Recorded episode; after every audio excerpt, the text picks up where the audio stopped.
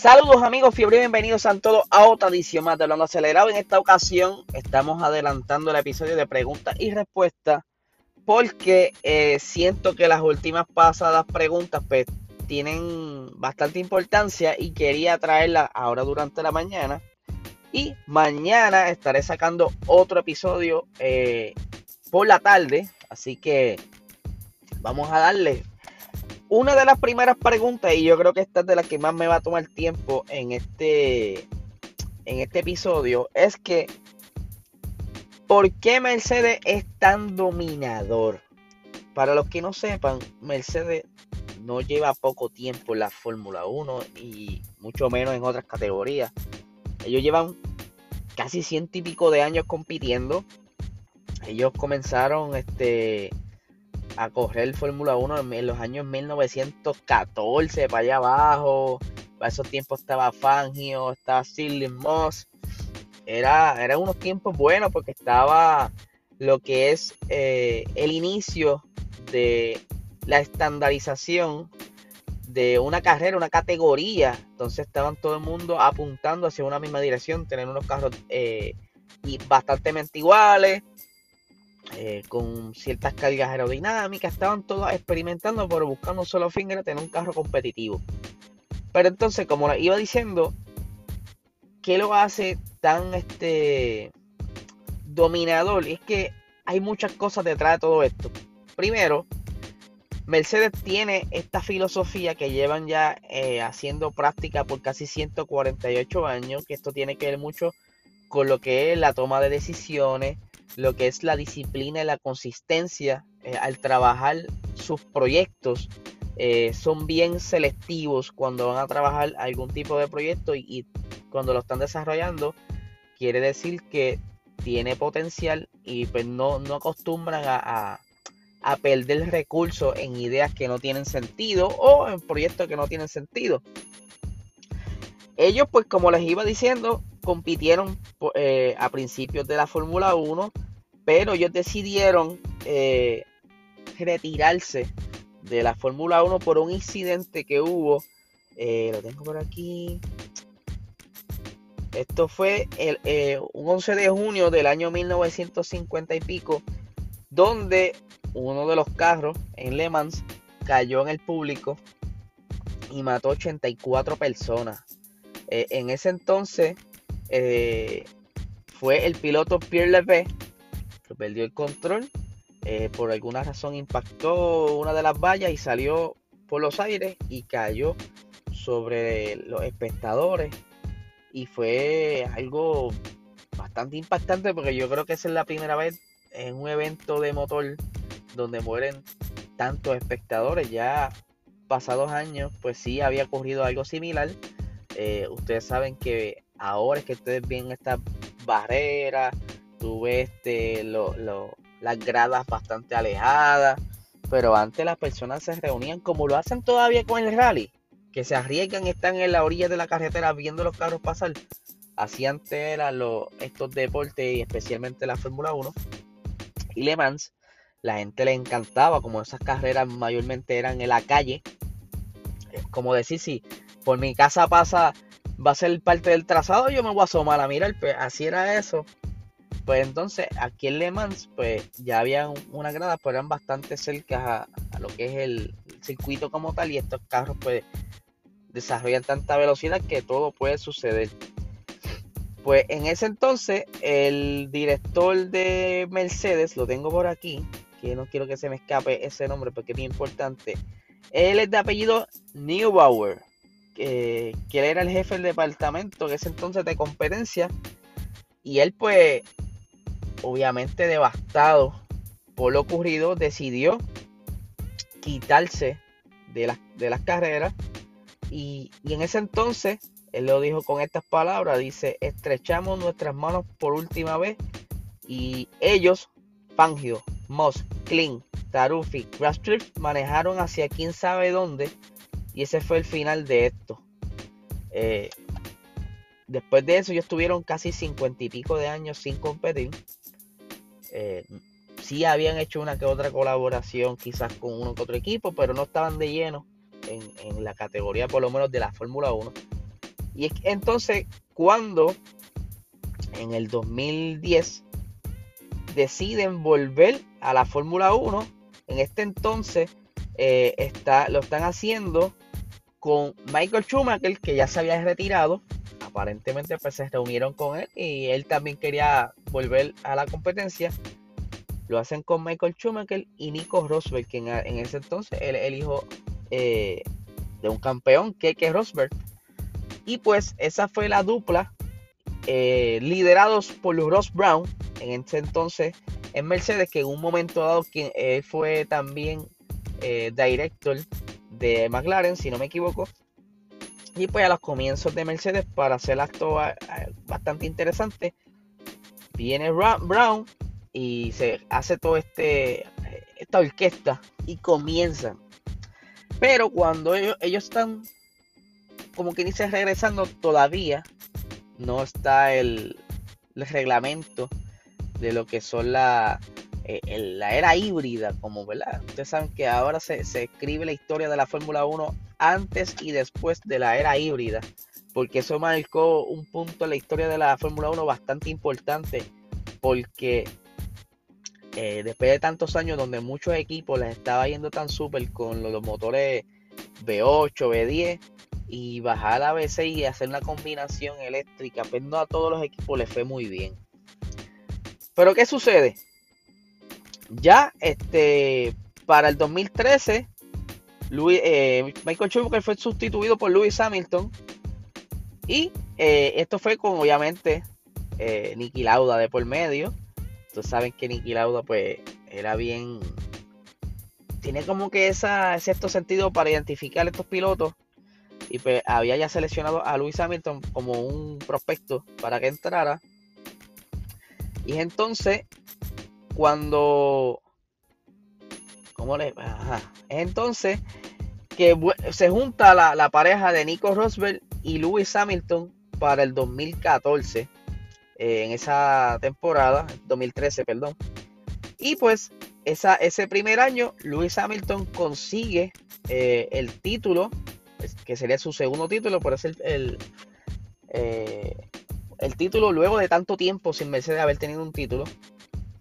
Y pues para el 2014 eh, consiguió otro.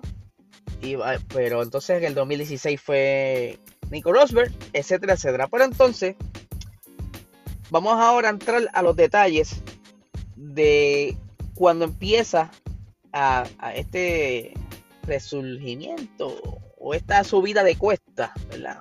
Cómo van llegando los cambios positivos de golpe. Uno de ellos es Toto Wolf, Toto Wolf estaba eh, trabajando en Williams. Eh, para los que no sabían esto, él estaba trabajando en Williams. Y pues luego de que consiguiera ciertos eh, logros en Williams, pues Mercedes le hace la oferta y él pasa al equipo Mercedes sustituyendo a Ross Brown. y este pues, se trajo también a Niki Lauda, porque ya ellos estaban este, ya ellos sabían más o menos por dónde venía la, FIA para hacer los cambios del motor. Y ya ellos estaban, como quien dice, ya teniendo como que un draft de lo que pudiera ser ese motor para la nueva era híbrida. Y, eso es aquí donde entonces vamos a entrarle por qué son tan exitosos. Y es que eh, Toto Wolf se, se destaca porque todo lo que él se, plantea o se pone en mente, busca la manera de que se logre. Si él quiere un ejemplo, mira, para la siguiente carrera queremos terminar el cuarto, vamos a terminar el cuarto y hacer todo lo necesario para terminar el cuarto. Que es, en ese entonces pues, se juntó con Nicky y entre ellos se, buscaron la manera de tener ese motor eh, lo mejor diseñado para cuando llegara a hacer cambio de reglamento. Obviamente, no es que lo estaban haciendo por trampa, es como está pasando ahora. Y ellos le dicen, mira, para allá para el año que viene, pues venimos con un nuevo reglamento, todo lo que hay, estas son las especificaciones, para que vayan ya trabajando en esto. Como está pasando ahora mismo para la siguiente generación de aerodinámica. Pues él y Niki Lauda, ustedes saben que Niki Lauda es una mente maestra en el diseño de monoplazas. Él eh, se destaca porque durante su tiempo de carrera en los diferentes escuderes que él estuvo, su inteligencia en la fabricación de piezas, en la ingeniería, la aplicaba y mejoraba el monoplaza del, equipo que estuviera. Por eso que fue contratado por Mercedes para porque sabía que iba a ser una pieza clave para esta nueva era híbrida. Y pues de la mano de Toto Wolf, Nicky Lauda y Lewis Hamilton, pues fueron haciendo el camino. Obviamente al principio tuvieron diferentes problemas, nada va a ser perfecto de una, pero ese motor Mercedes tiene la peculiaridad que tiene un diseño un poco distinto a, lo que es la norma en la parrilla. Eh, ellos encontraron la manera de buscar eh, esos puntos clave en el diseño a través del reglamento que les favorecía. Por ejemplo, ellos tienen el, turbo eh, colocado de una manera distinta a los demás, las tuberías de escape, los sistemas de enfriamiento. Ellos buscaron la manera de maximizar ese, ese reglamento sin fallar, eh, usando la ingeniería obviamente alemana. Ustedes saben que los alemanes son de los mejores fabricando motores. Y esto, no es que todo Lauda lo pensó él, pero eh, mientras le iban trayendo las ideas, él iba dando su aporte y entre todos hicieron este motor que los ha mantenido durante ya varios años frente a todas estas escuderías le han hecho la vida imposible, por decirlo así, porque eh, ellos han dominado la era híbrida, como lo, estábamos planteando inicialmente, y es por eso, por de cómo ellos han planificado todo, cómo ellos han conseguido los recursos. En un momento dado ellos tuvieron casi 500 millones de euros como budget para poder trabajar esos monoplazas y eso es un montón de dinero donde tú puedes emplear eh, diferentes personas que tengan diferentes especialidades para tú atacar, eh, enfocarlos en una sola tarea. Eso es lo que yo le he explicado muchas veces. No es lo mismo tú eh, estar todo el día este, haciendo varias cosas a la vez que solamente te enfoques en una y vas a llegar a un punto que te vas a, vas a saber lo que estás haciendo tanto que vas a ser un experto, un experto en lo que estás haciendo. Y es por eso que Mercedes le está quizás ahora costando un poquito porque con esta normativa de que el budget se bajó a casi más de la mitad a la mayoría de los topes porque se sabe que lo que es Ferrari, Red Bull y Mercedes y esto ya voy ya voy contestando quizás eh, la segunda pregunta que me estaban haciendo que es eh, por qué la Fórmula 1 eh, no le pone límites a, Mercedes y no es ponerle límites solo a Mercedes la, la FIA siempre ha buscado la manera de que todo esté parejo, de que todos tengan eh, igualdad oportunidad para obtener una victoria.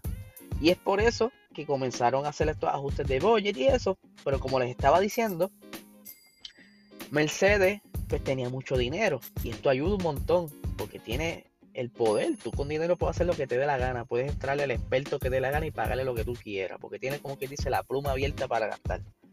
Es por eso que se le hizo tan fácil, eh, junto obviamente con, la estrategia y la filosofía Mercedes, lograron encontrar, como quien dice, su rincón, su esquinita, y dice, esto es lo que yo sé hacer, esto a mí me gusta y lo domino. Es por eso que han dominado tanto. Han tenido los mejores ingenieros en aerodinámica, de los mejores ingenieros en, el área eléctrica. Bueno, hayan contratado lo mejor de lo mejor, obviamente, porque año tras año, según iban ganando, eh, van creando esa fama, eh, llegan a auspicio, you name it, llega todo lo necesario para tú tener este equipo. Eh, wow, me envolví aquí y creo que voy a tener que acortar esto porque no quiero que sea tan largo. Y dejaré las otras dos preguntas que me quedan para el siguiente capítulo, junto con las que me hagan esta semana. Así que espero que les haya gustado si me equivoqué en algún punto, no tienen, o sea, pueden corregirme. Yo, como ustedes, soy igual una persona que busca la información y se las traigo un poco resumida aquí. Eh, no, no es que sea, no tengo un doctorado en Fórmula 1. Así que nada, gente, me dejan saber qué les pareció. Si les contesté eh, bien lo que ustedes querían saber, ya ustedes saben por qué dominaba tanto mucho Mercedes. Es por eh, parte de la filosofía parte de la mente maestra detrás de todo esto y el dinero, obviamente, que es un comodín, es como un plus para esto.